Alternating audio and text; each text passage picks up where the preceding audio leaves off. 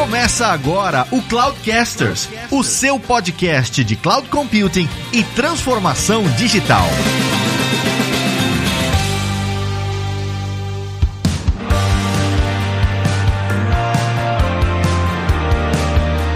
Olá pessoal, Robert Torres, arquiteto de cloud, também conhecido popularmente como Cavaleiro do Apocalipse. Olá pessoal, meu nome é Fábio Rara, sou arquiteto de infraestrutura na Microsoft e eu tenho mais de 78 dias acumulados de férias para tirar. Olá pessoal, aqui é o Fabrício Sanches e pela primeira vez na história do Cloudcasters eu tive a oportunidade de gravar com o Fábio Rara. Mas é um palhaço mesmo, né, cara? Impressionante. Impressionante, cara. Olá pessoal, aqui é o Ivo Lázaro Alves e foi uma honra participar desse podcast. É, só que não, né? Nossa senhora.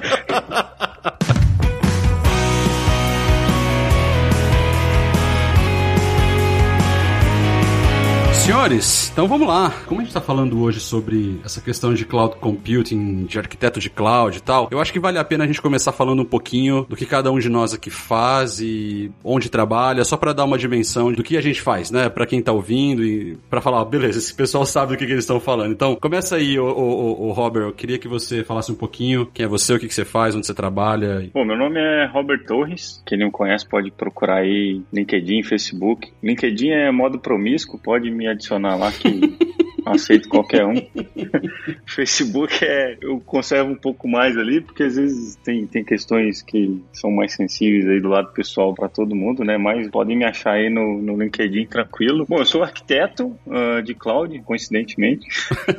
Trabalho na, na Google atualmente, tenho uma carreira aí já como arquiteto ao longo de alguns anos, passando por várias empresas no segmento de tecnologia e atualmente estou no Google com a posição de Customer Engineer, que é exatamente um arquiteto, mais ligado a iniciativas de Data and Analytics, também com, com algumas interações em ambientes de IoT e Machine Learning. Muito bom, muito bom. Rara? Eu sou Rara, trabalho como arquiteto na Microsoft, arquiteto de infraestrutura, e eu atendo, sou focado em segmento de varejo. Então, eu atendo basicamente os principais varejistas, também atendo empresas de bens e serviços. Como estou completando dois anos nessa função, e é isso aí.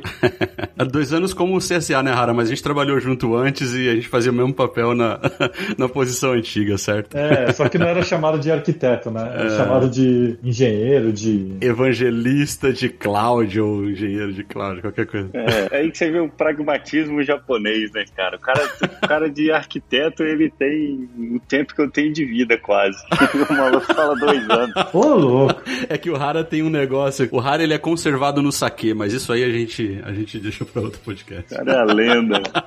Ah, beleza. E eu sou o Fabrício, também atuando como arquiteto na Microsoft. Hoje eu moro aqui nos Estados Unidos e cuido de algumas contas específicas de public sector, né, que eles falam aqui na empresa. Também tenho algum tempo aí já trabalhando com arquitetura de software inicialmente, né, meu background de desenvolvimento de software e depois migrando aí para esse universo de cloud e, e trabalhando com esse modelo de aplicações distribuídas e tal. Então a ideia aqui hoje, pessoal, é falar um pouquinho sobre a profissão, né, de arquiteto, porque o mercado está mudando bastante aí, até já queria aproveitar para pegar um pouquinho da opinião do Hara e do Robert também com isso, né? O mercado está mudando bastante. Se você olha para o modelo de evolução que o mercado tem nos últimos, sei lá, 5, 10 anos, tem muitas profissões hoje, né? Muitas roles hoje nas empresas, especialmente nas grandes, né? Que você não encontrava algum tempo atrás, né? E eu acho que a profissão de arquiteto de cloud é uma dessas, dessas roles, né? Então acho que vale a pena a gente começar falando um pouquinho do que é o, o né, um Cloud Solution Architect, ou no caso do Google, um Customer Engineer. O que é, o que faz, né? Quais são as atribuições de um profissional que trabalha nesse novo role, para dar um pouquinho da noção para quem tá ouvindo a gente que eventualmente não conhece tanto, né, do que que a gente está falando especificamente aqui. Então vamos lá, Rarinha, para você, o que que é um Cloud Solution Architect ou um, um, um CSA ou um Customer Engineer? O que que você pode definir assim no seu ponto de vista? Eu acho que um arquiteto é um cara que vai, primeiro, ele vai ter que olhar de uma forma abrangente para um cenário de indústria. Então, por exemplo, eu, no meu caso, focado basicamente em varejo, mas eu olho muito de indústria de varejo, então acompanho as tendências de tecnologia dessa área para ver para onde é que meus clientes estão indo. Eu sou obrigado a estudar muito sobre as tecnologias. Eu sou focado em infraestrutura, né? Então eu tenho que estudar, praticamente estudar muita coisa de infraestrutura que eu tenho de recursos de nuvem e também de nuvem híbrida, né? Porque tem ainda bastante cliente que tem ambiente on-premises, então você tem que interligar esses dois mundos. Então, basicamente, é conhecer bastante de como é que essas tecnologias funcionam, como você trabalha em conjunto, para conseguir implementar os projetos de acordo com a necessidade do cliente. Entendi. Basicamente, conectar as pecinhas do Lego, né, Rara?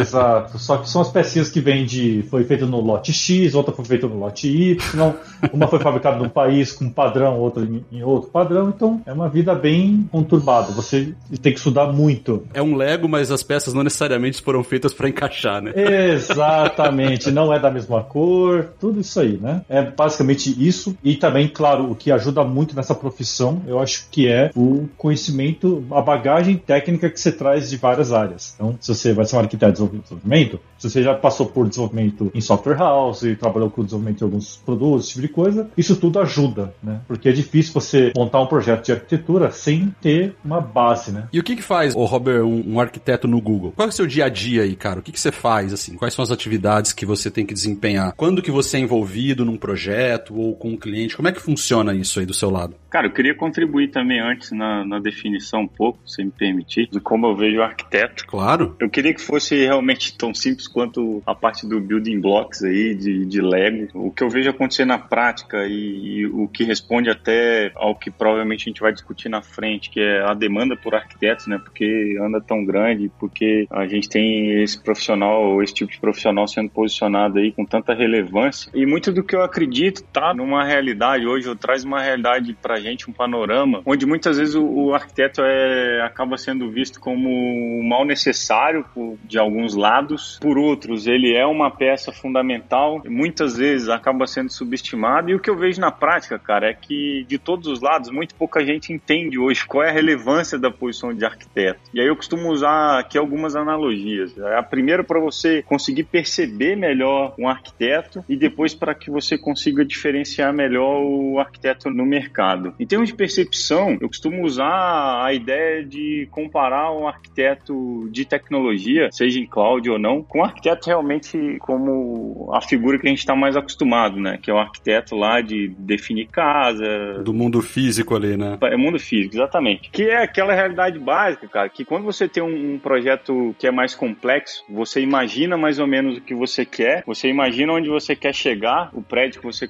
quer construir, a sua casa na praia, alguma coisa nessa linha. Você vai lá e fala, cara, você entende muito na prática, nesses casos, que você precisa de um arquiteto. Você discute o projeto com o arquiteto, quais são as suas necessidades, ele traz para você uma ideia uma, um pouco mais materializada e, por definição, você já sabe que se você concluir que você precisa criar aquela casa, que você vai criar aquela casa, aquele prédio, você vai tocar esse projeto adiante, cara, é quase que unanimidade entender que não é o arquiteto que vai fazer isso para você, que pode até te oferecer alguma ajuda ali, mas que você de antemão já sabe que se esse arquiteto for colocar a mão em ferramenta para subir a parede para você, cara, você pode até receber uma parede, mas você, faz ideia de como essa parede vai chegar para você já de antemão.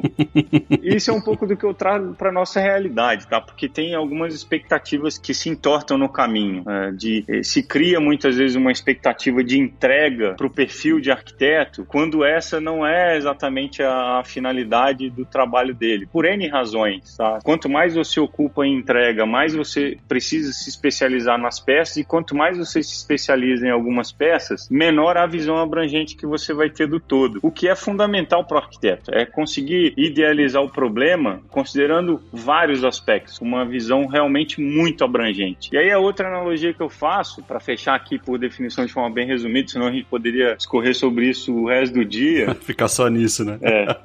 Cara, eu, eu avalio muito. Imagina que um cenário onde você recebeu um milhão de reais e aí você sai pra rua com a ideia de que você quer comprar uma Ferrari. E você vai na loja da Ferrari. Você chegou na loja da Ferrari, você vai se deparar com o vendedor, você vai se deparar com um mecânico e você vai perceber um cara lá que você não entende muito bem qual é o papel dele, mas ele tá ali sondando, tá do lado. O vendedor, cara, vai te falar muito de todos os benefícios que essa Ferrari pode te trazer em termos de experiência e tudo aquilo que você realmente precisa ouvir para concluir a tua ideia. O mecânico mecânico vai te explicar no mínimo de detalhes funcionamento de motor e várias das funcionalidades que a Ferrari tem para realmente te encher os seus olhos de lágrimas e fazer com que você execute logo isso. Aquela figura que está ali no meio que você não entendeu muito bem quem é, é o arquiteto e muito provavelmente é o único cara que vai te perguntar para que que você vai usar essa Ferrari e se esse é todo o dinheiro que você tem.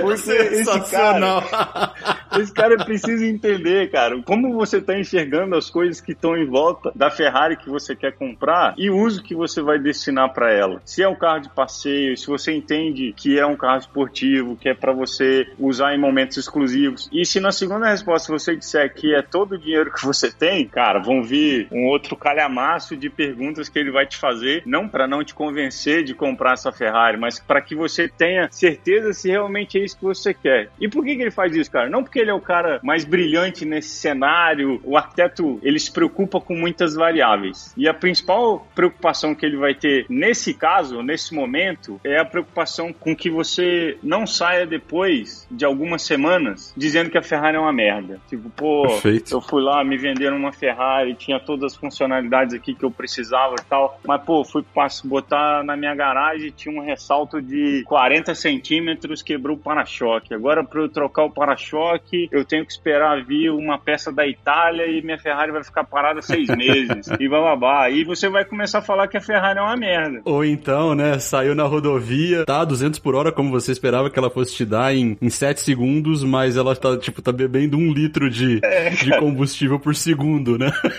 Você parou no meio da Dutra. Aí você fala, cara, que surreal isso. E você vai começar a falar mal do carro. Para evitar isso, o arquiteto vai te perguntar essas coisas no meio do caminho, cara. Para que realmente você tenha uma boa experiência. Você tá dizendo então que o arquiteto é o cara chato da história? Ele não é o cara chato, ele é o cara fundamental e que muitas vezes traz a chatice da realidade. Acho que esse é o principal ponto. De começar a explorar coisas que ou você tava lá no, no negacionismo e não tava vendo, ou se recusando a ver, né? Acontece muito. Fala, cara, eu quero fazer aqui um exemplo aqui. Eu quero fazer um modelo de machine learning para eu conseguir predizer forecast de vendas aqui no meu cenário de varejo. E eu vou conseguir com uma medida ou outra aqui. Me disseram que eu consigo melhorar minha lucratividade em 30%. Bom, às vezes o cara não analisou se ele tem informação suficiente para conseguir criar esse modelo de machine learning. E isso muitas vezes está no, no passo do negacionismo. Né? O cara não foi investigar se ele tem informação suficiente, mas ele já definiu que ele vai abrir um projeto para criar um modelo de machine learning para aumentar 30% a lucratividade. Então, tem essas coisas. O arquiteto vai trazer isso mais para próximo da realidade, olhando várias variáveis nesse cenário, e por isso é uma peça tão fundamental, cara, nesse processo de projetos de alta complexidade. Claro que você não precisa explorar um arquiteto ali ou, ou trazer um arquiteto para uma discussão se você vai criar uma aplicação que é uma calculadora ou coisa do tipo, mas para cenários realmente mais complexos, ligando aí, como o Rara comentou, peças de Lego de várias cores, vários fabricantes, uh, vários pontos chaves de integração, é peça fundamental, cara. E aí, colando na visão do arquiteto na Google e etc., trazendo essa, essa bagagem aí de visão, como é que funciona aqui? Você tem times mais ligados ao relacionamento com contas, com clientes, é, também são peças extremamente importantes para que o, o início da jornada comece ali com contatos executivos, sponsors e com a visão de que aquele projeto realmente tem uma, uma certa importância dentro das organizações. A partir daí, existe um processo que é conhecido como um processo de qualificação, que é o entendimento prévio ali de necessidade de negócio. Ah, quero um, criar uma arquitetura aqui de data lake, porque eu preciso analisar dados de forma consolidada. Não é tão simples assim, mas, enfim, uma, uhum, uhum. uma visão mais do ponto de vista de negócio. Depois dessa visão de negócio melhor estruturada, de necessidade, é que o arquiteto é engajado, ligando com o que a gente falou antes. Começar a explorar ali outras especificações dos cenários, fabricantes de tecnologia uh, envolvidos, soluções, versões de software que o cliente tem, montar toda essa jornada, como o observou observou bem, tem muito cliente ainda no mundo, o Brasil também, com uma série de soluções hospedadas em data center próprio, aí você precisa se preocupar com o nível de integração entre os dois mundos. Então, você estabelece, numa visão ainda como um rascunho, um pouco de como se enxerga esse panorama cobrindo todas as variáveis visíveis ali no, no momento inicial, né? É, não exatamente visíveis, mas previsíveis, né? O que você consegue entender que vai fazer parte ali do cenário. Então, se coloca isso numa visão um pouco mais ampla, uh, macro, em termos tecnológicos, aí você sabe exatamente quais são as peças que vão estar envolvidas, mas você ainda não chegou ali na ideia de que configuração precisa ser realizada, uh, dimensionamento de capacidade, etc. A hora que você tem isso pré-formatado, com muito das especificações que o cliente trouxe no início da jornada, você tem como estimar o que seria um volume de investimento necessário para conduzir aquele projeto em cloud ou em qualquer outro dimensionamento. E a hora que você tem esse tipo de estimativa já pré-determinada, é onde começam as negociações com o próprio cliente e isso volta então para as áreas mais comerciais. Então o arquiteto tem esse ponto de entrada, onde ele recebe como input algumas informações sobre os desafios e os desejos que o cliente tem e ele entrega como output qual é a visão tecnológica ou todo o panorama de combinação de produtos, serviços e softwares envolvidos, tecnologias embarcadas, que hipoteticamente resolvem aquele desafio e entregam as, as expectativas. É assim que funciona aqui.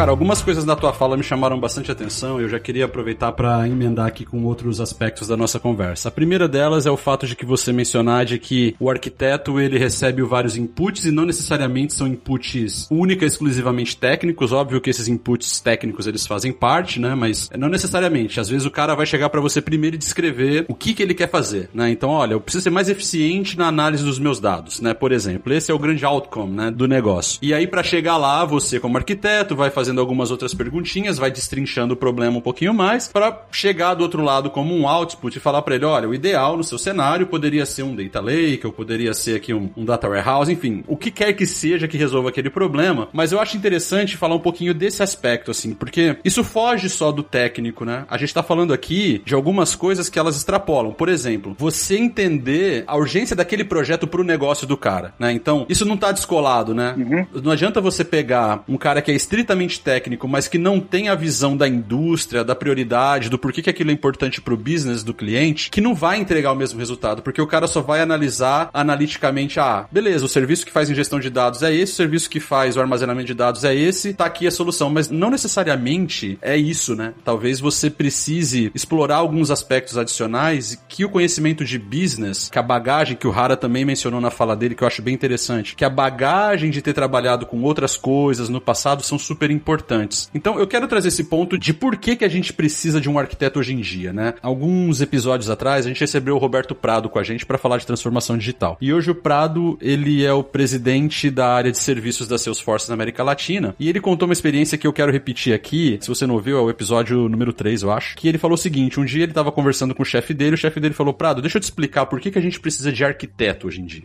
Por que, que a gente tem que ter um arquiteto no time e a gente não precisava ter há cinco anos atrás? Por conta de aspectos que são muito encaixados com que isso com que você e o Hara falaram. Por exemplo, cara, hoje em dia você chega no cliente, para ele contratar lá o serviço seu XPTO, cara, ele precisa resolver uma série de dependências que ele tem para trás com soluções terceiras, soluções que ele desenvolveu legadas, soluções que ele herdou porque ele comprou uma outra empresa, seja por que razão for, tem um, um histórico tão complexo ali de aplicações e sistemas e ambientes que precisam interagir antes do CRM da Salesforce chegar e fazer o trabalho que ele precisa fazer. Então é por isso que a gente precisa do arquiteto, para meio que colocar essas pecinhas. E aí existe a segmentação, né? Então aí vai ter o arquiteto de dados, você já mencionou que esse é o seu escopo dentro do, do Google. No meu caso, eu sou um arquiteto de apps e modernização de aplicativos, né? E um pouquinho de infraestrutura também, mas mais do lado de desenvolvimento, DevOps e tal. O Rara mais de infraestrutura. Vocês acham que precisa dessa segmentação ou vocês acham que um arquiteto poderia fazer tudo porque uma coisa está relacionada à outra? Como é que vocês veem essa questão da segmentação por áreas assim? Eu posso posso dizer que, no meu caso, eu pego muitos projetos em que é impossível saber tudo. E são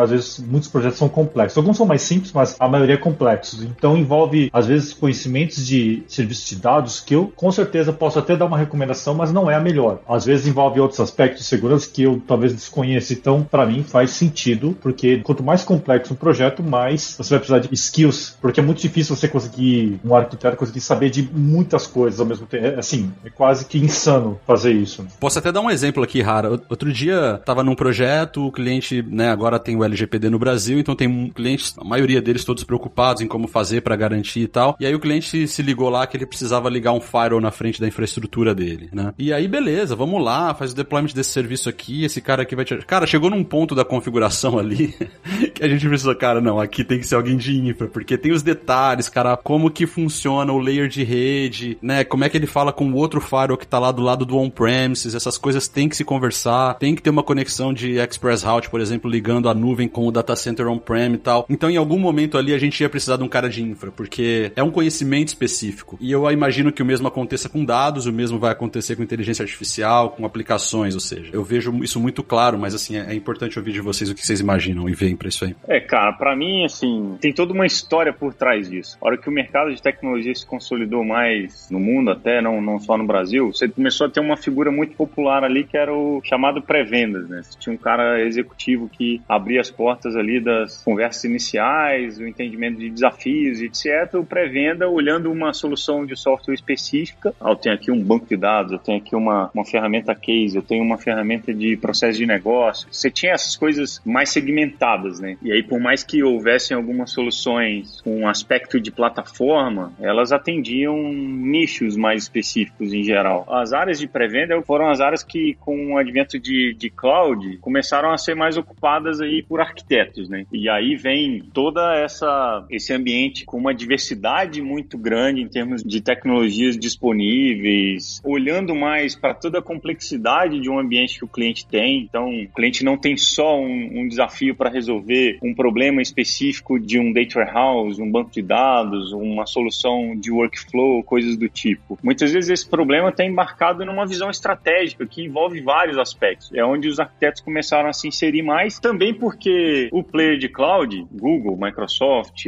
Amazon, qualquer outro, já eram provedores e fornecedores não de uma solução só. Então, você não está mais falando com um fornecedor porque aquele fornecedor tem a solução X que o cliente entendeu que do lado dele resolve um problema específico. Ele está falando com você como um player que potencialmente pode resolver vários desafios nessa jornada. E isso traz muito dessa complexidade que o arquiteto precisa tratar. Então, honestamente, quando você fala de jornadas mais complexas, eu, eu vejo como praticamente impossível você ter um cara que consiga reunir habilidades com o nível de expertise necessário para resolver todos os grandes dilemas. Muito porque, e aí até resolvendo aqui uma pequena confusão que às vezes o mercado faz. O arquiteto, o conhecimento que molda um arquiteto, na grande maioria das vezes, vem de experiência. Não vem do fato do cara ter feito uma prova, fez uma certificação aqui, outra ali. Isso ajuda muito, a gente sabe que ajuda muito, mas não é só disso. Cobre parte do gap, né? Exatamente. É da experiência profissional que esse cara traz como bagagem. Então, isso tudo influencia muito. E aí, quando você fala de aspectos de negócio, você já vê uma divisão que passa a ser mais clara na indústria, onde você tem arquitetos que são mais oferecem uma visão mais técnica, mas um pouco mais agnóstica do ponto de vista de negócio. Você sabe muitas vezes que, olha, resolver um dilema de data lake, por mais que você tenha ali algumas variáveis e especificações de um negócio para outro, quando você fala do aspecto técnico de uma arquitetura como essa, segue um certo padrão. Você tem um dilema mais materializado ali em alguns padrões. Agora, existem outras questões, principalmente quando você caminha ali do lado de aplicações, que podem estar tá totalmente ligadas ao que aquela indústria realiza. É, indústria de petróleo e gás tem, cara, tem uma série de especificações e várias peculiaridades que são daquela indústria e que influenciam totalmente as visões de arquitetura que vão ser criadas. E aí você já começa a perceber que existem arquitetos mais técnicos, um pouco mais generalistas, agnósticos do ponto de vista de indústria, e existem já arquitetos especializados por indústria. Fala, pô, tem um cara que é um arquiteto especializado em, em finanças, por exemplo, que a hora que ele vai te sugerir uma visão técnica de arquitetura para resolver algum problema, ele já embutiu ali as preocupações que ele tem com regulamentações, com Basileia. Tipo um PCI da vida, né? PCI, exatamente. É. Todos os aspectos que influenciam em soluções para aquela indústria. Você já observa essa divisão acontecendo mais a, a grosso modo já. Então, cara, na minha visão, é praticamente impossível ter um cara só que responda para tudo e nisso essas segmentações, assim como essa divisão de perfil de arquiteto, faz todo sentido para mim. Eu concordo, cara, eu concordo muito. Eu até acho que é importante, mesmo para um especialista, conhecer um pouquinho do que tá do lado, né? Então, tô numa discussão de, como você mesmo mencionou aí, de banco de dados. Obviamente que eu não vou, eu sendo um cara que tá mais focado em, em aplicações, eu não vou conseguir te dizer qual é, talvez eu não consiga, talvez eu consiga, mas talvez eu não consiga dizer qual é o, o, o flag que você tem que setar lá do lado do Oracle ou do SQL para deixar aquela performance ideal para aquela tabela, blá blá blá. Só que é importante saber as linhas gerais de como funciona, né, um plano de execução, como que funciona quando você roda uma query, o que que acontece, por quê? Porque você vai conseguir influenciar de maneira positivamente um mindset do cliente, mesmo que você não diga para ele como ele tem que fazer e quais são as melhores práticas para que aquilo que ele queira fazer aconteça, você consegue dar um direcionamento e aí envolver o especialista para ajudar. Então eu concordo 100% com o que você falou, mas eu só queria colocar esse adendo de que você pode e deve se especializar, mas é importante que você tenha uma visão também um pouco mais horizontal e o mesmo vale para infra, né? Quer dizer, claro. especialmente hoje falando de container, né? Cara, esse negócio a gente até falou num outro episódio de microserviços. Container é um negócio de infraestrutura, cara, é totalmente unfriendly com developer. Pelo menos essa é a minha visão, né? Mesmo pegando coisas como Kubernetes e tal, ainda assim, cara, por mais que essa parada tá evoluindo e tá caminhando a passos mais largos para se tornar um PaaS em algum momento, ainda não é, né? As melhores plataformas, né, de Kubernetes ainda exigem um conhecimento, né, das pessoas que estão manipulando de aplicação distribuída, de networking, né, de load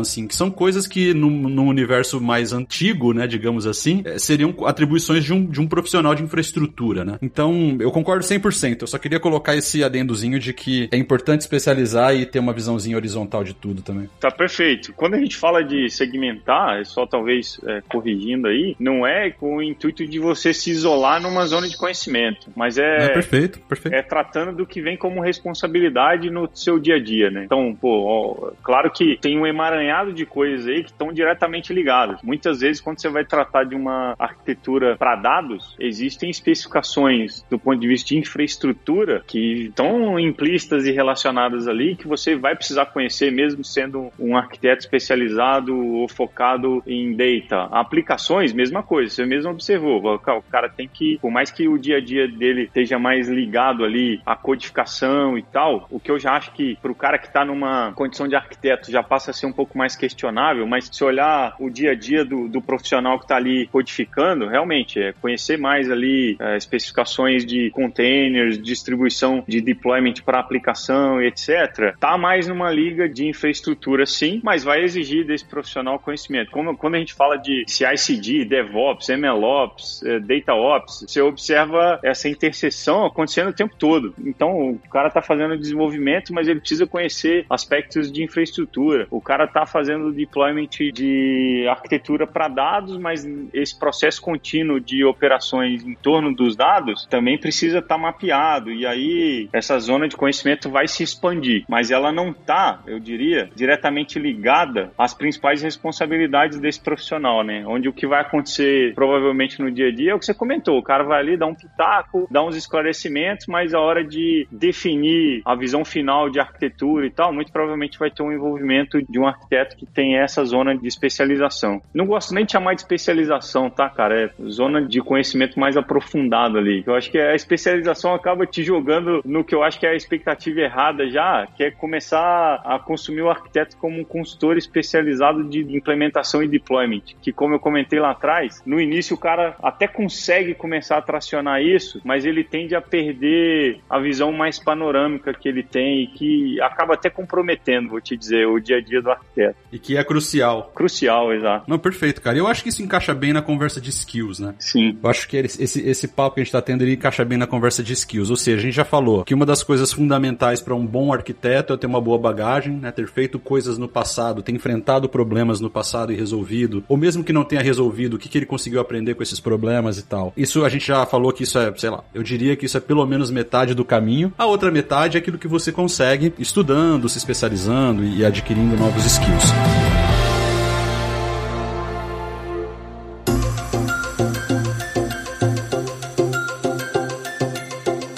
Começar com o Rara perguntando o seguinte: a gente já viu que também é importante segmentação, né? A gente acabou de discutir isso, assim. Pô, é importante ter o cara de infra, o cara de dados, o cara de aplicação, o cara de segurança. Do lado de dados, Rara, baseado no que você tem visto no mercado, desculpa, do lado de infraestrutura, baseado no que você tem visto no mercado, projetos que você tem atuado, e eu sei que você recentemente trabalhou forte na Black Friday e tal. O que que você tem visto como, sei lá, se você pudesse elencar assim cinco grandes áreas para alguém de infraestrutura que quer se tornar um arquiteto, o que seria importante para esse cara conhecer profundamente baseado na demanda do mercado hoje do lado de infra? Bom, a primeira delas seria redes. É tanta coisa que tem redes que o arquiteto de infra precisa saber de roteamento, regras de portas, protocolos. Então, tudo que se refere à rede, acho que eu colocaria em primeiro plano. Em segundo plano, eu acho que eu colocaria containers, porque cada vez mais está aumentando a utilização. Então, também não estou falando para ninguém também desenvolver nada, é, não é nada disso, mas saber como é que funciona, né? Pelo menos ter uma noção, porque quem já pegou um cluster, por exemplo, de Kubernetes, sabe que aquilo ali é infraestrutura pura e eu concordo 100%. É muito skill de infra. E terceiro ponto, acho que eu,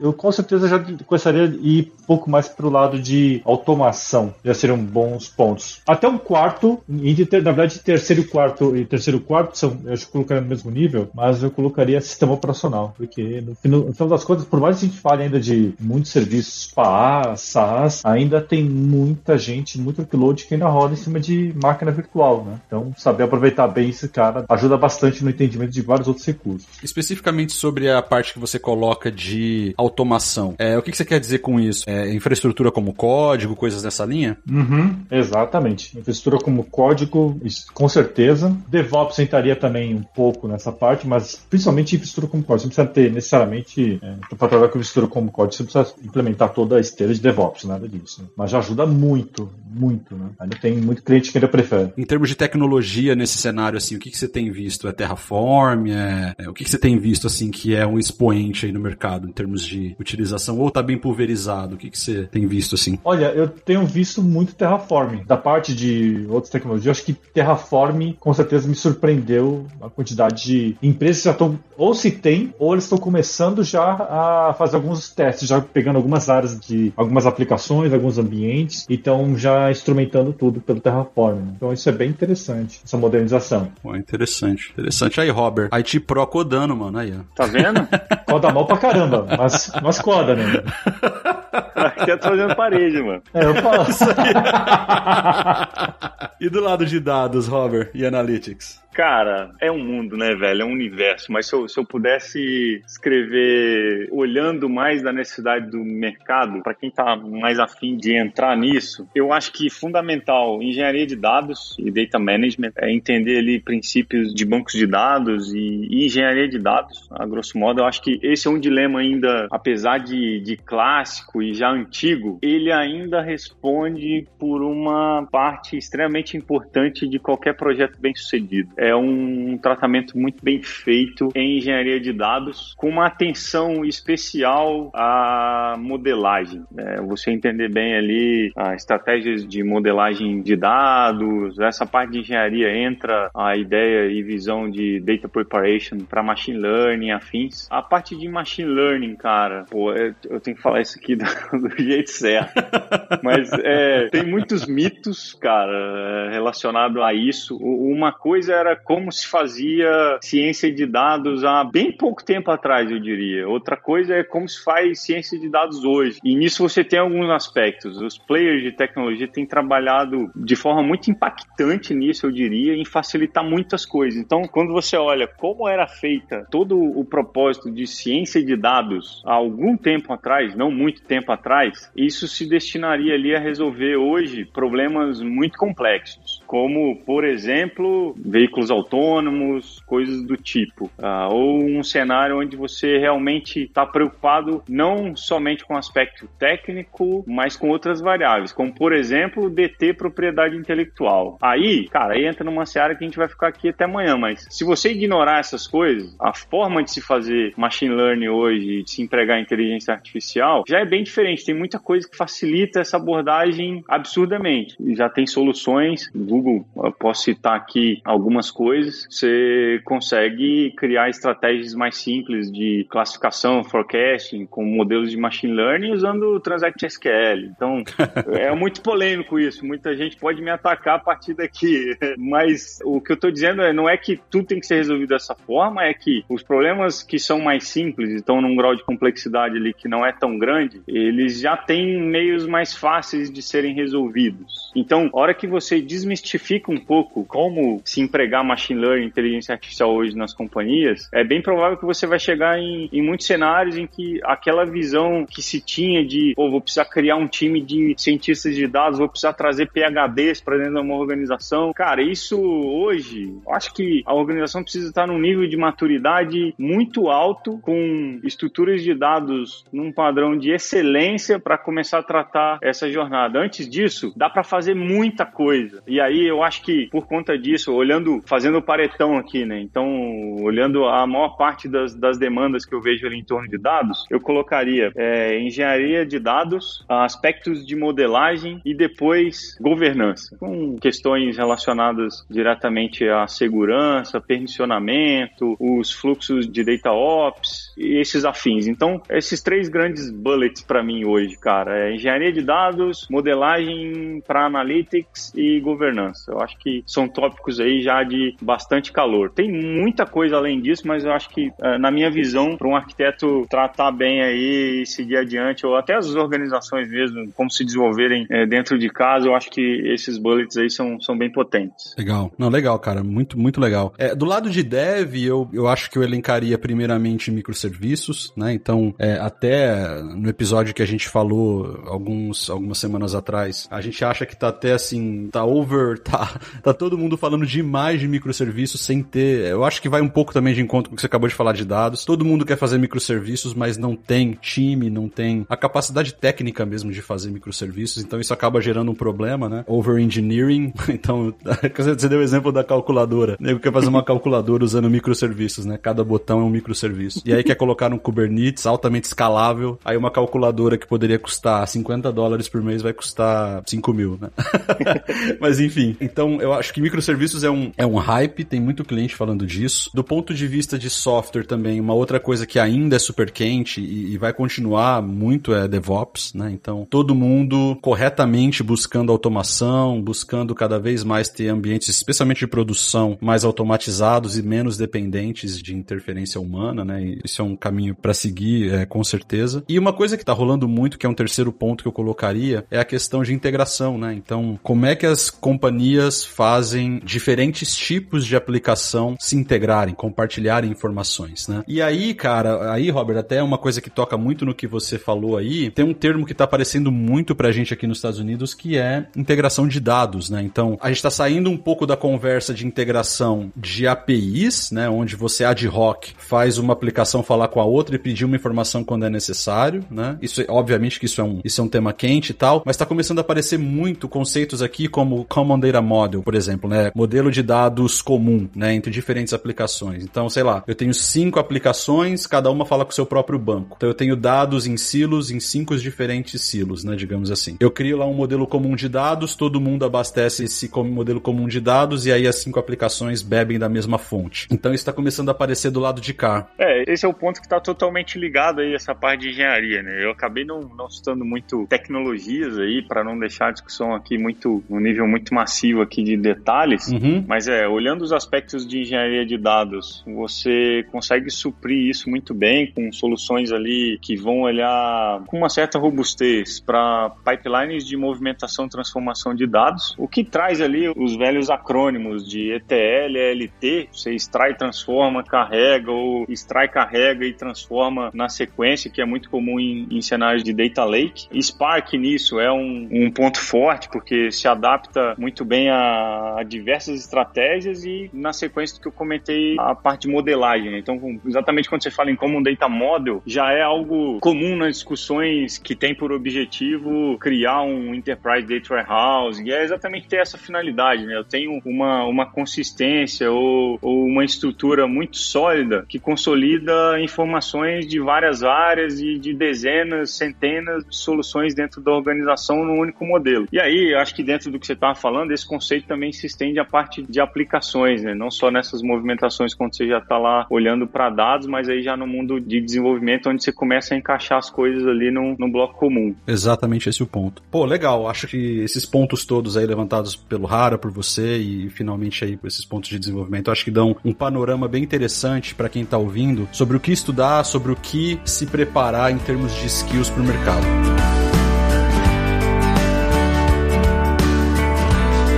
Tem um último ponto, cara, que eu queria tocar, que esse é um ponto que ele é muito subjetivo e você não aprende ele em nenhum curso que você faz, você não tira nenhuma certificação sobre isso, que é a questão do soft skill, né? Então, pelo menos aqui do lado da Microsoft, né, e eu sei que vocês dois conhecem muito bem, a gente está em contato direto com o cliente todos os dias, né? Então a gente está lá entendendo a dor do cara, propondo as melhores e mais efetivas soluções para atender os, os requisitos de negócio, só que nem todo cliente é fácil. Vai ter cliente que não gosta da tecnologia que você está propondo, ou da empresa que você representa, né? Tem cliente que discorda porque ele também tem um time técnico e o time técnico dele tá falando para ele uma coisa diferente do que você tá falando. Então, o aspecto do soft skill, cara, ele é super crítico na minha visão. Como vocês veem isso assim? Se vocês pudessem colocar isso numa balança, qual é o tamanho do peso do soft skill para um arquiteto de cloud? Algo que me ajudou muito quando antes mesmo de ir para a área de trabalhar como arquiteto, eu passei um tempo como gerente de marketing, né? Então trabalhava direto com time de vendas e também estava na parte de comunidades. Então, do que isso aqui me ajudou na parte de soft skills para o meu trabalho de arquiteto? Saber, realmente, eu acho que tem muita coisa. A parte técnica até que você vai conseguir aprender, mas saber conversar com o cliente, saber fazer as perguntas certas, entender o momento do cliente. De repente, às vezes você está atuando num projeto que é crítico, é urgente, às vezes a diretoria quer implementar aquele projeto e o time técnico não quer, é extremamente resistente. Acontece demais, né, cara? É,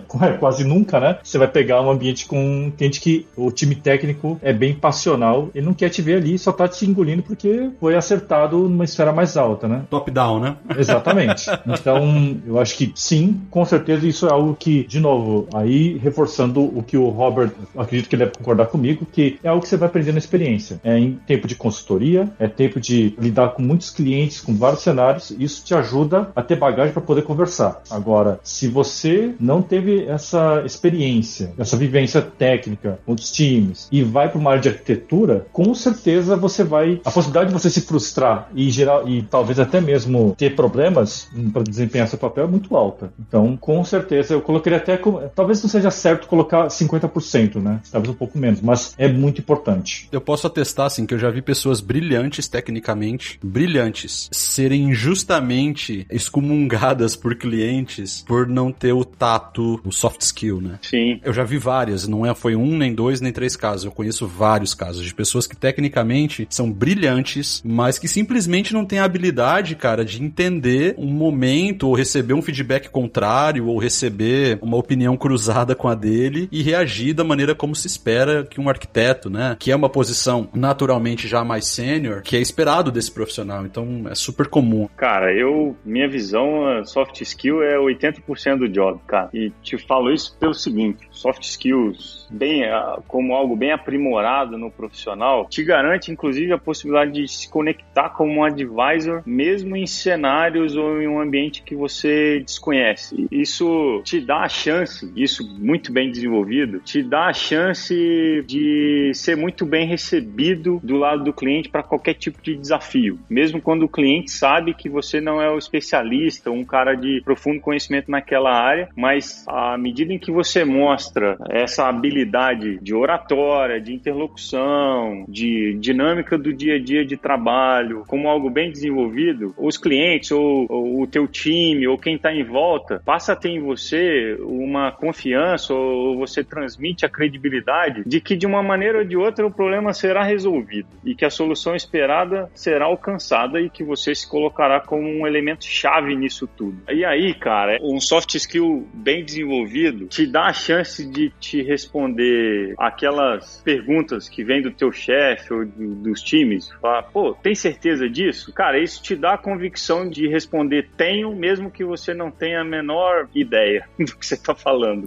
exato. Então, exato. É, ter, é, é, a sua segurança, né, cara? Então, isso bem desenvolvido no, no profissional dá, segurança para enfrentar a maior parte dos desafios ali de um cenário hostil ou de um cliente que quer mais esclarecimentos, sem tanto interesse na via, né? Ó, se é você que está respondendo diretamente isso, se você está usando os teus mecanismos e tua habilidade para trazer uma resposta confiável, isso é extremamente interessante. E por outro lado, te dá o dinamismo ali de perceber ciladas, de perceber testes, de perceber desafios para que você não seja mal interpretado, mal compreendido e que se torne refém às vezes de um ambiente mais hostil, né? A galera te colocou ali para uma discussão que às vezes o cara já tem ciência de que é um dilema que não dá para resolver daquele jeito e tal, e muitas vezes você tá ali só para passar por um teste, isso acontece muito. E aí essa habilidade te dá a chance de sair muito bem em qualquer discussão como essa. A parte de soft skill muitas vezes ela é simplesmente confundida com a ideia de que você é capaz de falar em público, não tem toda aquela timidez que é tão comum na nossa profissão, né? Às vezes o cara começa a se desenvolver ali tecnicamente e vira o cara do tubo, né? Você tá lá preso dentro de um container, recebe um tubo com um desafio, resolve, devolve o tubo, sabe lá Deus para onde e segue o jogo. É, é muito do que a gente está acostumado a fazer no início da profissão, que é mais técnica ali. E aí, uma confusão que às vezes se faz é que o soft skill é só sua habilidade ali de se comunicar, de apresentar alguma coisa, e a gente sabe que é muito, vai muito além disso. Essa ideia que você colocou no começo, de cara, é um negócio que vem com a experiência e tal, concordo muito, são os desafios que vêm no dia a dia que vão te colocar numa condição de, se você conseguir perceber bem, isso vai se desenvolver naturalmente com o tempo se você souber sair das zonas de conforto passa muito por isso também. Agora, a habilidade que todo mundo espera de alguém que tenha soft skill desenvolvido, que é a oratória, né? Você conseguir fazer uma apresentação, convencer um que seja um pequeno grupo, mas um, um volume maior de pessoas ali, esse tipo de coisa, até dando trazendo alguns insights aqui, eu já vi pessoas conseguirem resolver muito bem e de forma admirável com, por incrível que pareça,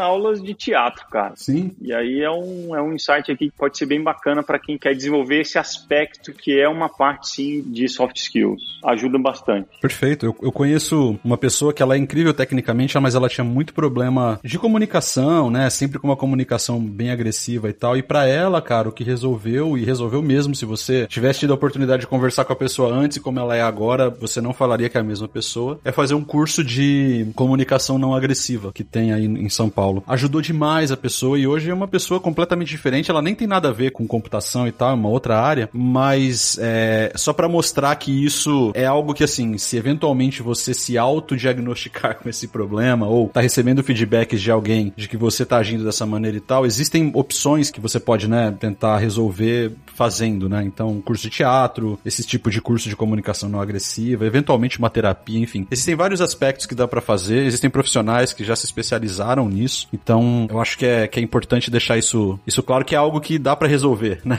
Sim. Não quer dizer que você tá condenado por não ter o, o, nativamente alguma coisa, alguma característica. Ah, e você pode começar a ser um arquiteto agressivo mesmo. É isso. Se tiver certo e convicto, segue o jogo. e vai trabalhando com o tempo, né? É lógico.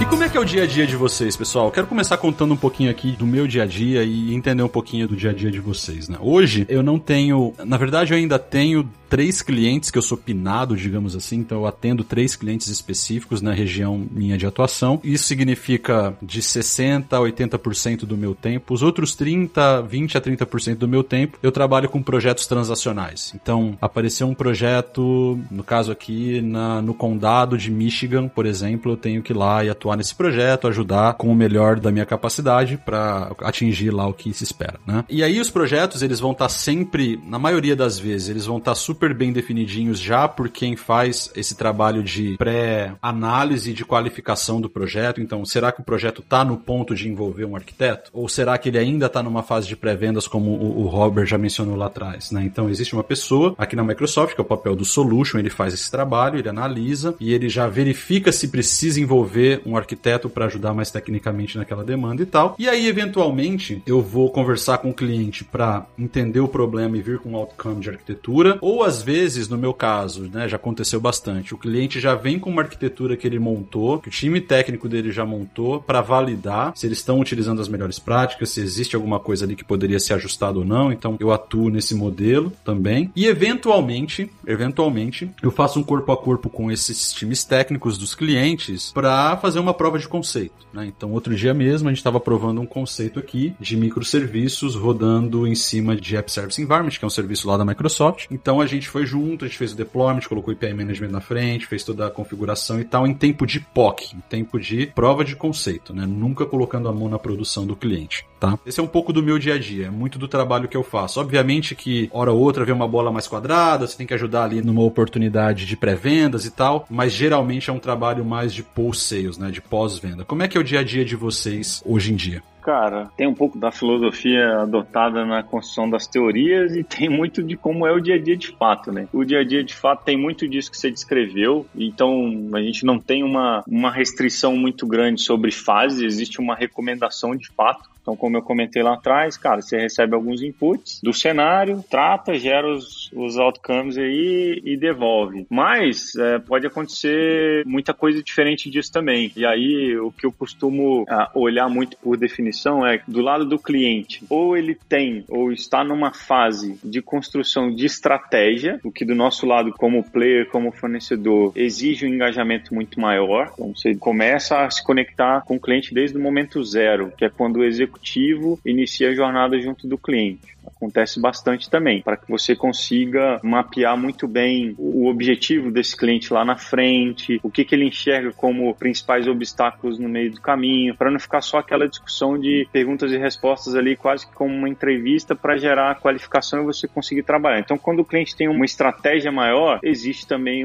a necessidade de um engajamento maior, e aí nós, como arquitetos, a gente se, se conecta a essas fases mesmo que iniciais também. Em outros casos, voltando voltando lá na analogia da Ferrari, pode acontecer de, cara, se você não teve a participação de um arquiteto no início, ou de alguma maneira algumas informações ficaram subentendidas, esse cliente pode ter comprado a Ferrari com todo o dinheiro que ele tinha, sem entender exatamente que ele estava adquirindo um veículo essencialmente esportivo. E aí você se conecta na ideia de pós-venda para conseguir readaptar a estratégia, o cenário, ou mesmo ajustes de tecnologia ali que passaram despercebidos em algum momento. Como arquiteto, você trouxe a visão de implementação. Acontece muitas vezes de você executar uma POC, um MVP, mas a gente sabe que o projeto final tende a simplesmente descartar, por essência mesmo, todas essas pré-implementações e começar um projeto novo. E esse projeto novo, muitas vezes, ou ele vai ser desenvolvido pelo time do próprio cliente, ou tem uma jornada de parceiro conectado para executar as implementações previstas e etc. E algumas vezes nesse caminho podem surgir outros obstáculos não previstos. E aí você, como arquiteto, também pode se engajar, acontece de se engajar nessa fase já de delivery, né? Então o dia a dia é muito isso, cara. Tem esses três cenários que a gente costuma trabalhar bastante. Ou é o cenário de cobrir toda a estratégia do cliente, onde você se conecta no momento, desde o momento zero. Tem o cenário ali intermediário, onde já tem uma compreensão muito mais madura e existe um, um entregável muito bem definido pelo cliente que precisa ser feito, você simplesmente trabalha para entregar essa visão, qual é a arquitetura tecnológica que responde por aquela entrega, e tem esse terceiro nível de engajamento que muitas vezes é atuar na correção de um problema, revisar algum tipo de construção já feita por terceiros, etc. Tem muito esse misto aí, mas tem, tem outras coisas também, mas a grande maioria do trabalho do dia a dia aí são, eu resumiria nesses três modelos de engajamento. Perfeito. Bom, acho que do meu lado, dia a dia, tem de tudo. Então, basicamente, eu tenho. Não existe uma proporção principal, né? Que deveria ser. Então, eu tenho desde engajamentos que eu tenho trabalhado o projeto do começo ao fim, então, da parte de arquitetura, a visão do que, que é o projeto, é, o que, que vai ser implementado, como vai ser implementado.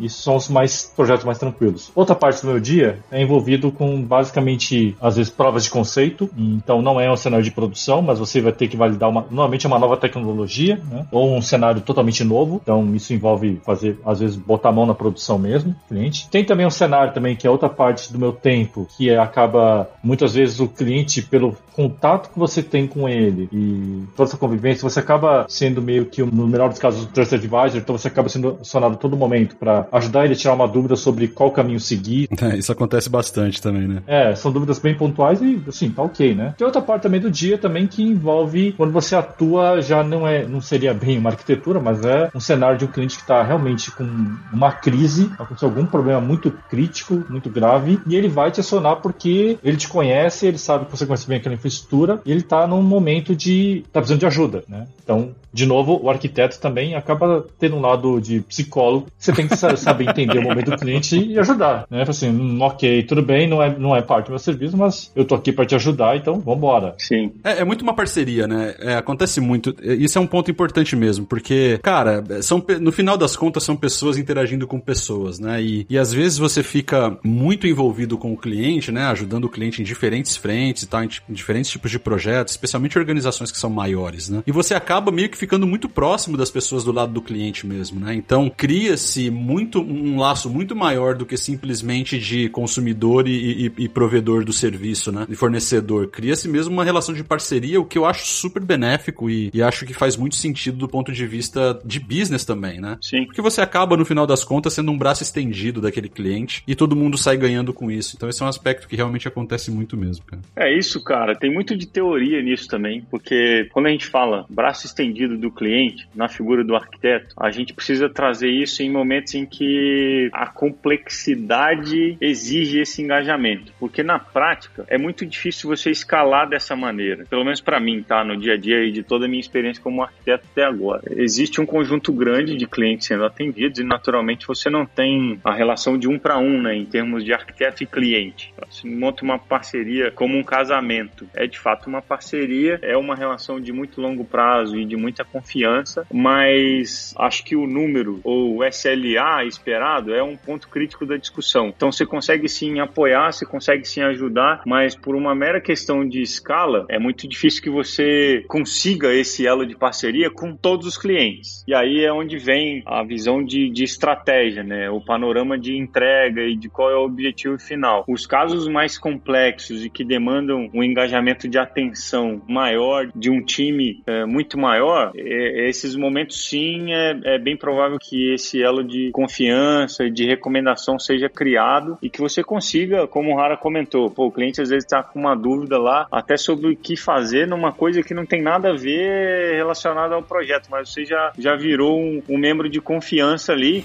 e a, essas conversas, essa troca de ideia acaba sendo natural, mas é muito difícil você replicar isso para todo mundo. É. Na real, no dia a dia, tem essa questão, né? Não é trivial fazer isso com todo mundo. Vai acontecer, os clientes que têm ali uma estratégia maior, é muito natural, o teu engajamento traz uma frequência de, de comunicação ali é muito maior, e aí naturalmente esses laços se, se desenrolam, mas não é, não é válido para 100% dos cenários. Né? E um outro aspecto que eu acho que também vale a pena colocar nesse sentido de parceria com o cliente e tal, e do dia a dia também, é importante mencionar, eu acho que, pelo menos no caso da Microsoft, né, um arquiteto, ele não é um profissional de suporte, né?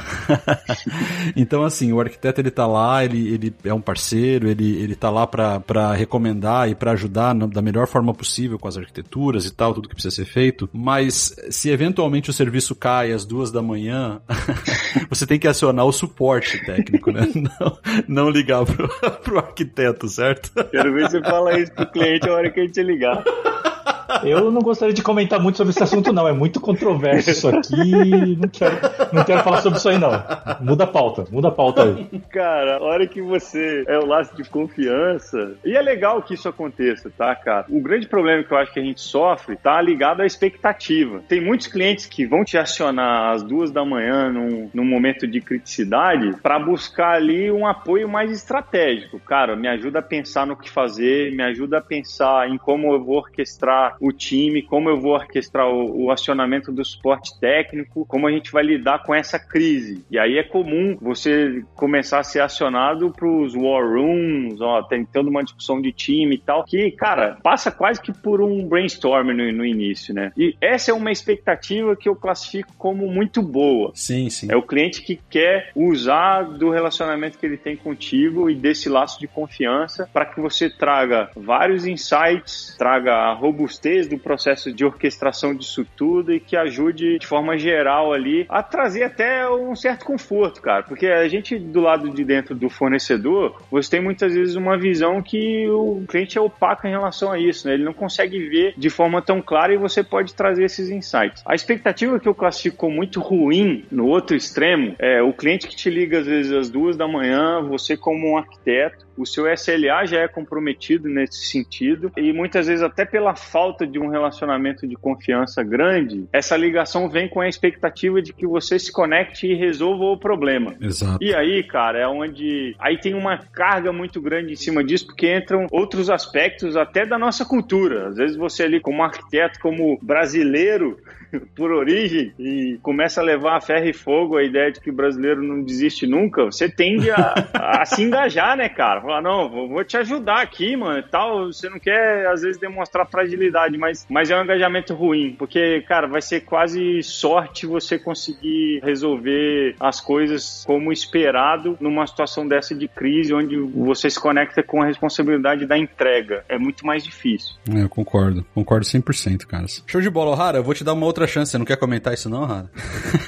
Olha, eu vou dizer que, assim, até pro meu, meu dia a dia de, de arquiteto, tem. Nesse ano eu peguei várias crises em clientes, né? E isso vai desde algum problema que o cliente teve, ou até um outro cenário, mas teve um ponto bem legal. Por exemplo, às vezes, muito do que acontece, dos casos que eu tive, você acaba meio que atuando como um roteador. Putz, espera aí, pelo fato de eu conhecer o ambiente do cliente, espera aí, isso aqui que ele tá precisando de ajuda, ele precisa de um cara desse com esse perfil para fazer isso, isso, eu preciso alguém com esse conhecimento do lado do cliente para ajudar a resolver. Então, é, de novo, se o trabalho de arquiteto fosse só conhecer, clicar botão, esse tipo de coisa, era muito tranquilo, cara. Essa, essa parte de entender, e, e pelo fato de, de, muitos clientes a gente atua com muito tempo, você sabe exatamente quem que você pode ajudar o cliente. Eu acho que é, e é nisso que o cliente espera da gente, né? Pô, é legal. Você trouxe um ponto interessante, Rara, que vai de conhecer as engines internas da empresa que você representa também, né? Então, de repente, você não é o ponto que vai resolver o problema, mas como você acabou de falar, você conhece, pô, o ponto de contato que rapidamente pode ajudar o cliente a sair do outro lado, né? Então, poxa, ajuda, faz.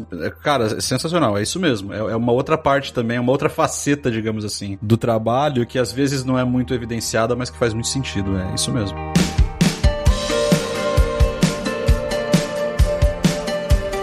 Eu queria trazer aqui pra gente falar um pouquinho é em relação ao mercado. Né? Eu tenho visto na internet, e aí eu não sei se vocês têm visto a mesma coisa, mas eu tenho visto muito. É uns cursos milagrosos, assim, que você faz um fim de semana e no outro dia você pode aplicar, que você vai ter vagas aí de 19 mil reais por mês, 20 mil reais por mês, se tornar um arquiteto de cloud e tal, do dia pra noite e tal. Você não precisa ter conhecimento nenhum e o curso em um fim de semana vai te levar para ser um arquiteto que vai ganhar 20k mês. como é que vocês veem isso assim? Tipo, como é que tá o mercado? Tá assim mesmo? Quer dizer, demanda tá tão aquecida que a gente consegue produzir arquitetos do dia para noite e colocar nas companhias? Ou sim, o mercado tá quente, mas não é assim que se geram arquitetos? Como é que vocês estão vendo essa questão do mercado? Porque eu lembro de um tempo atrás, e isso ainda continua no mundo de desenvolvimento, né? O mercado superaquecido e a gente começou a ver gente assim com um, dois, três anos de mercado já se considerar senior e pedir salários de 8, 10, 12 mil reais com dois, três anos de carreira, assim. Vocês acham que está começando a acontecer no mercado de cloud? Enfim, qual é a visão de vocês para esse momento do mercado de cloud? O mercado está aquecido, isso é um fato, mas como é que vocês veem essa relação profissional, geração de mão de obra e a demanda do mercado, assim? Ah, cara, eu fui criado assim, não tô brincando. cara, eu... Você fez esses cursos de fim de semana, assim, relâmpago? Eu fiz isso aí, mano. Não, eu tô, cara, assim... Fez aquele Instituto Universal Brasileiro, né? Toma, telecurso. eu tô velho. Mas, cara, tem vários aspectos envolvidos nisso. O primeiro é o seguinte, pô, tem uma questão nisso que é, cara, qualquer coisa, treinamento bom ou ruim, é conhecimento que você vai absorver. Então, beleza, eles estão sendo postos aí por isso. Segunda razão pela qual você tem tantos treinamentos e, e toda essa abundância, é porque a internet dá muito dinheiro. Pensa que não, mas um treinamentozinho que você formata aí. Se você empacotar esse podcast aqui, botar num, num canal desse de treinamentos ali e vender a 3 reais, cara, é 2,99, é bem provável que você já vai conseguir levantar uma grana com isso. Ainda mais você falar que o Robert e o, e o, e o Hara fazem parte, né? Aí, ah, pô, então, velho. Você até cobrar cinco. Isso começa. Cara, isso se tornou um business. O que é muito legal, porque você vê a internet democratizando muito a tua capacidade ou a capacidade do mundo de gerar riqueza.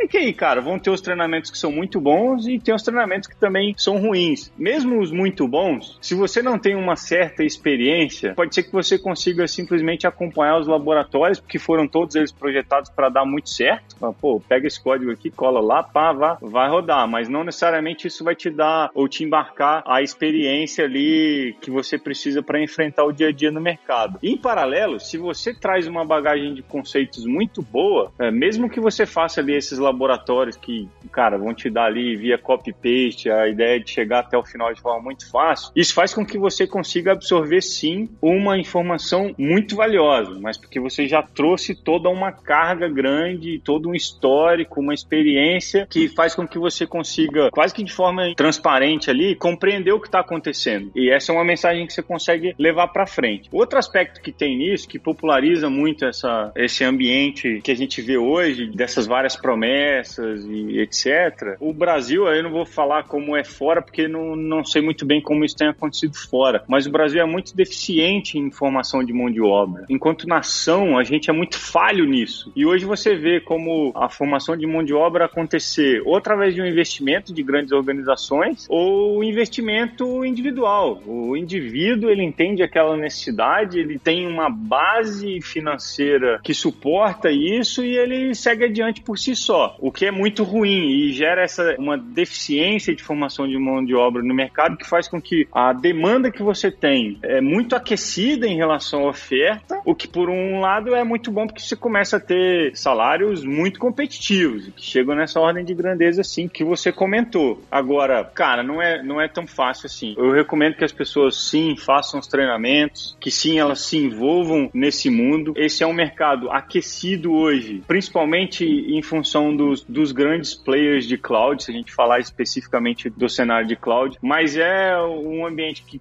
continuará aquecido, porque é uma role em desenvolvimento. As grandes organizações, muitas delas ainda não se deram conta disso, mas todas elas vão precisar muito de arquitetos de cloud. Cloud é algo que já começa, começa não, já há algum tempo, impacta diretamente na competitividade de algumas organizações. Exato. Isso está diretamente ligado a esse processo, a tua velocidade, produtividade e por conta disso o impacto que como organização uma empresa ou outra leva para o mercado. Então, por isso, é uma role extremamente aderente ao futuro. Isso é uma role muito requisitada e o mercado aquecido como está tende a continuar assim por um longo tempo ainda. Então, vale todo o investimento nessa área. Tem um lado bom, mas tem uns lados ruins também. Não vamos ficar aqui falando disso, mas tem esse equilíbrio com vida pessoal que no começo ele pode se comprometer bastante, mas avaliando todas essas coisas, faz sim muito sentido entrar nessas, nessas jornadas quem já está envolvido na área de alguma maneira, quem já tem isso como, como objetivo de carreira, mas vale ser muito criterioso em relação a esses treinamentos. O que felizmente está acontecendo hoje, uma condição boa, é que, cara, esses treinamentos, eles em geral aparecem com um investimento que não é tão alto, então você consegue começar a fazer alguns ali que você vê ali pela propaganda que está sendo feita e tal, que parece bom, você pega, troca experiência ali com um colega ou outro para alguém que já fez o treinamento e tal. Você vê as avaliações, a internet te oferece tudo isso, então dá para começar essa empreitada aí com um volume de investimento pequeno e, cara, com o mínimo de, de conhecimento já dá para ser razoável nessa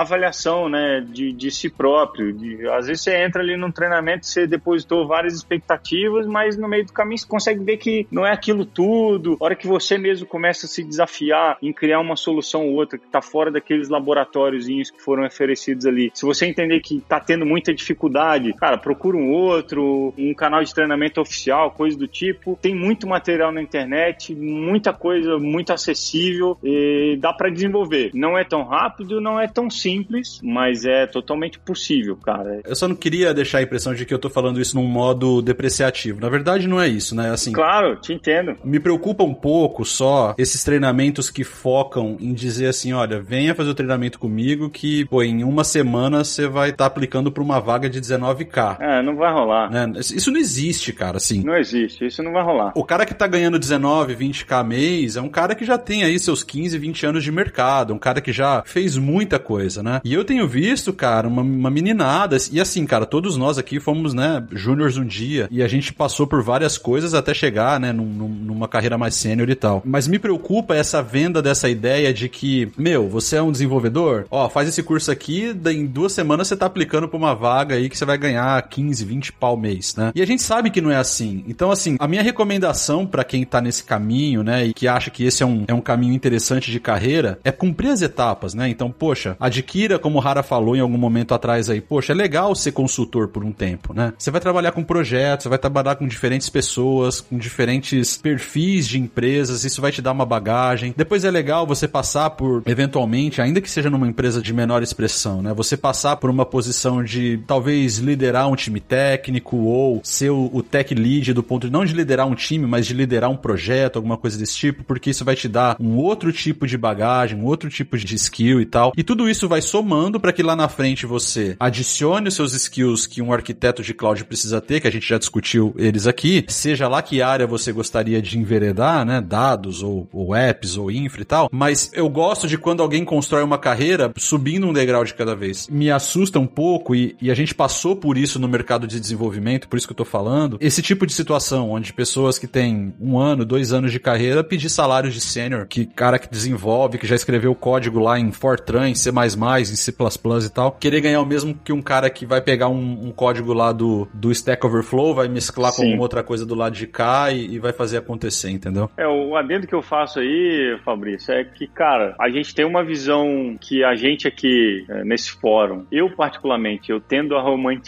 olhando esses degraus. Agora, não é regra, mas tem acontecido, tá? Também. Então, assim, você vê, sim, essa escala de profissionais sem experiência, ocupando cargos estratégicos e tudo, no nível de arquitetura, mas muito também em função do mercado e de muitas empresas não estarem dispostas a aguardar esse timing, né, cara? Concordo. E aí, aí tem uma demanda, às vezes tem ali aquela coisa, pô, preciso alguém que talvez não esteja no nível de formação exigido, mas que ocupe a posição para ter a responsabilidade, né? Tem muitas organizações simplesmente resolvendo dessa maneira, cara. Ó, vou botar o cara aqui, ele corre atrás de fornecedor, de parceiro, alguma coisa, mas é o cara responsável por esse negócio aqui. É ruim, acontece, acho que ainda em, em uma escala menor, mas esse é um cuidado que eu acho que ele vai depender de um envolvimento maior das organizações, até nessa condição de formação de mão de obra. As empresas começarem a se engajar mais na construção da role, na efetividade, em conseguir estabelecer a carreira, né, para esses profissionais. E aí ter essa pista bem definida. Ah, cara, não vou te contratar aqui como arquiteto sênior, team lead ou, ou, algo nessa linha. Você vai entrar aqui e, claro, para a galera que a gente está colocando aqui nessa condição de, pô, fiz um treinamento ali, estou pronto como arquiteto. Se você tem um histórico, pô, não, não tem o que se questionar, né, cara? Ó, o cara tem uma experiência, entregou vários projetos, ó, vou, vou, claro, vou botar esse cara aqui diretor de área, qualquer coisa. Mas para a galera que não tem esse histórico, eu acho que precisa criar uma esteira ali, né, de evolução. Que pode ser rápido, à medida em que você colocou o cara para tracionar e as respostas vieram, cara, é, vamos, vamos embora, vamos, vamos escalar com esse cara aqui dentro. É isso, é isso. Não existe fórmula, né, assim, mas é só uma questão de bom senso e eu concordo com você. O que gera esse, vamos colocar dessa maneira, mas eu tô colocando um aspas com as mãos aqui, tá? É, esse mau comportamento no mercado é justamente a demanda que tá altíssima, né, cara? Então, sim, tá muito alta. É. E assim, eu acho, eu torço para que todos se coloquem profissionalmente o mais rápido possível e tal, mas é que existem algumas coisas que são, né, meio que pré-requisitos de mercado. Então, e lá na frente, cara, você vai acabar prejudicando o cliente, né? Aquele cliente que você foi alocado para ajudar e tal e que pagou pela sua hora, né, para a empresa que você trabalha. Se você fizer uma arquitetura que não para de pé, né, fizer, cara, isso impacta. O Rara trabalha aí com Black Friday, né? Você também faz isso, quer dizer, o tamanho do, do impacto negativo de algo que você diz que é a melhor prática para esse cliente, cara, é, é algo absurdo. Né? Significam alguns milhões de reais aí, né? Então, assim, é, é importante ter isso, né? Não, o impacto é o cara começa a falar mal da Ferrari, né, cara? Exatamente. O carro é uma bosta. E aí a Ferrari que fica uma bosta. Exatamente.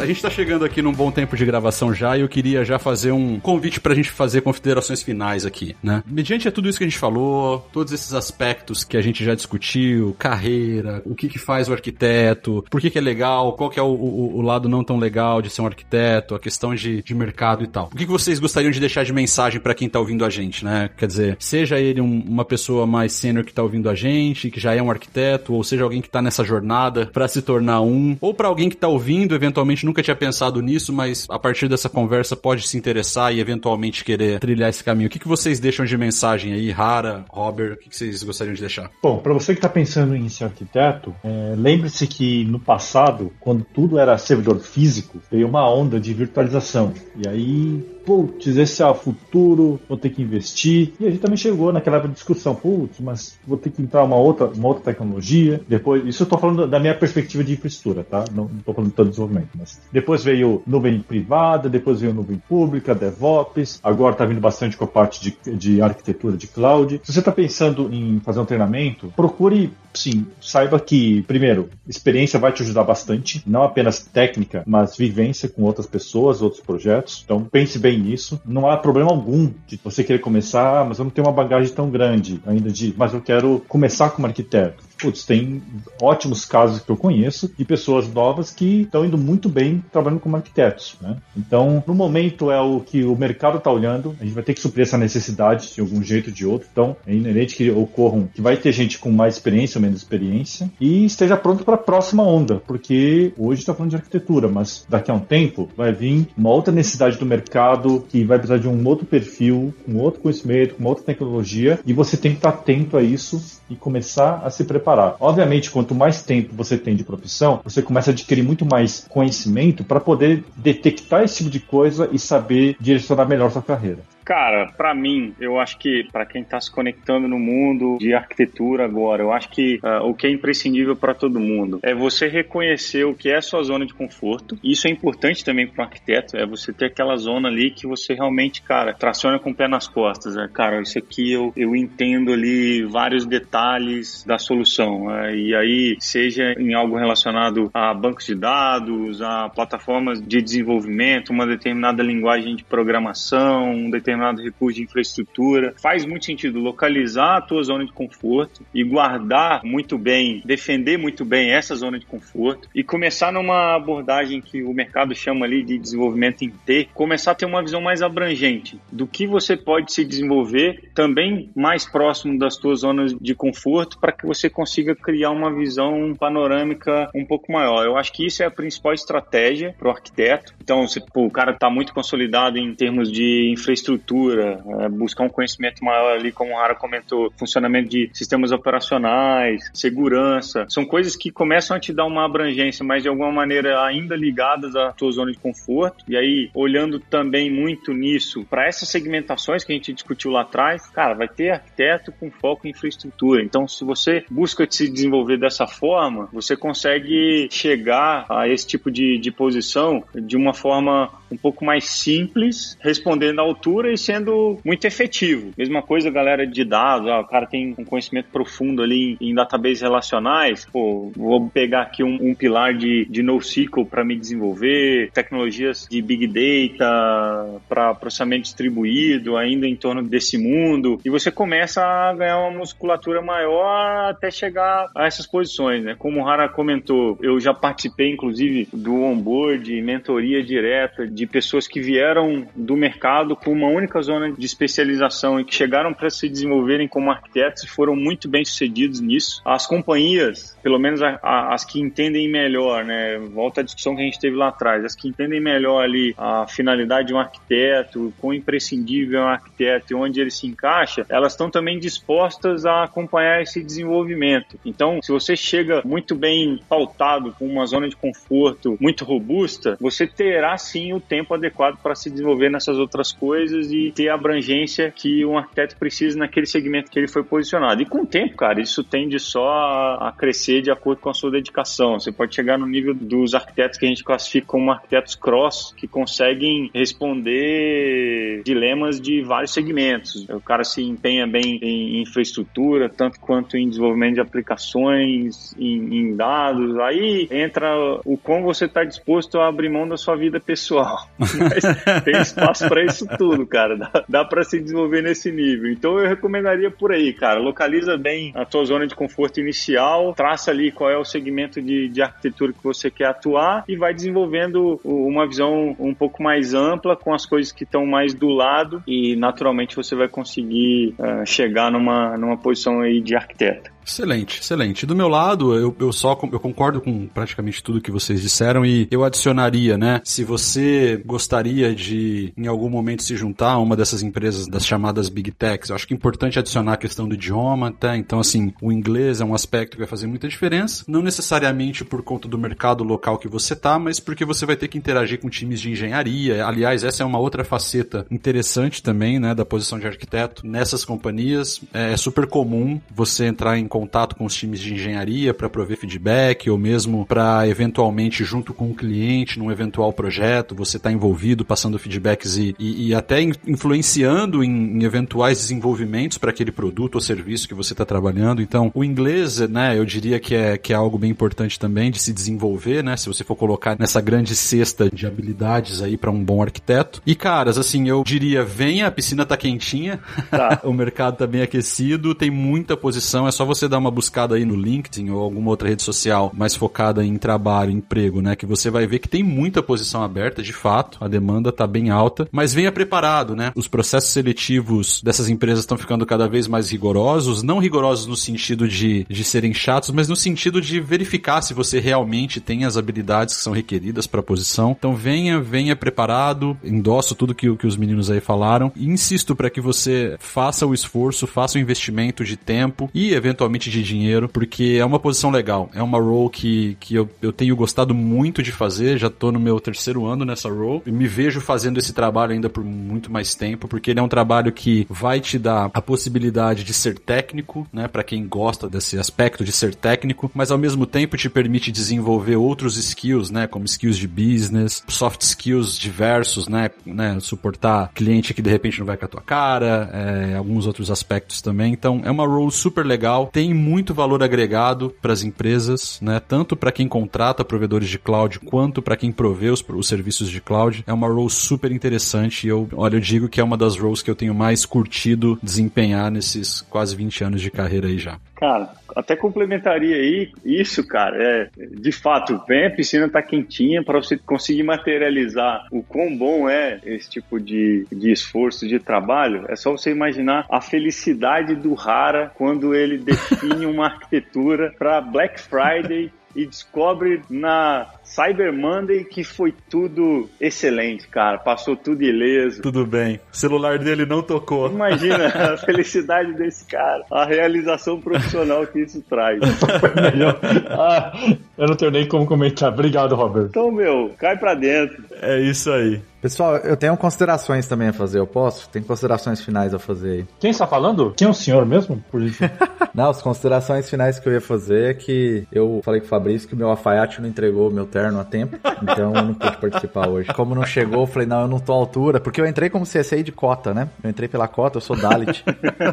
Aí, como eu entrei pela, pela cota, eu falei, não, não eu, não tenho, eu não tenho competência para gravar um podcast com esses caras. Que isso, cara. Não, mas, cara, queria só, só falar um oi para vocês, agradecer. Eu entrei tem Boa. uns 20 minutinhos. Cara, as coisas que acontecem, né? Pra mim era 10 horas da manhã ainda, aqui. Ontem o, o Specialist me pingou e falou, cara, a gente tem um, uma ADS, uma Design Session pra fazer com o cliente, é um projeto importante tal. A gente precisa de você, eu tive que priorizar. Mas obrigado aí por terem participado. Eu queria muito ter participado aí com vocês, mas... Aí, viu só? Vida de arquiteto, pessoal. É. Ouviu aí? Vida de arquiteto. Exatamente.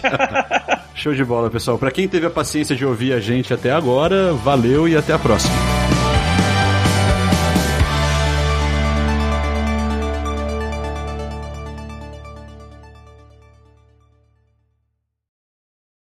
Este podcast foi editado por Radiofobia, podcast e multimídia.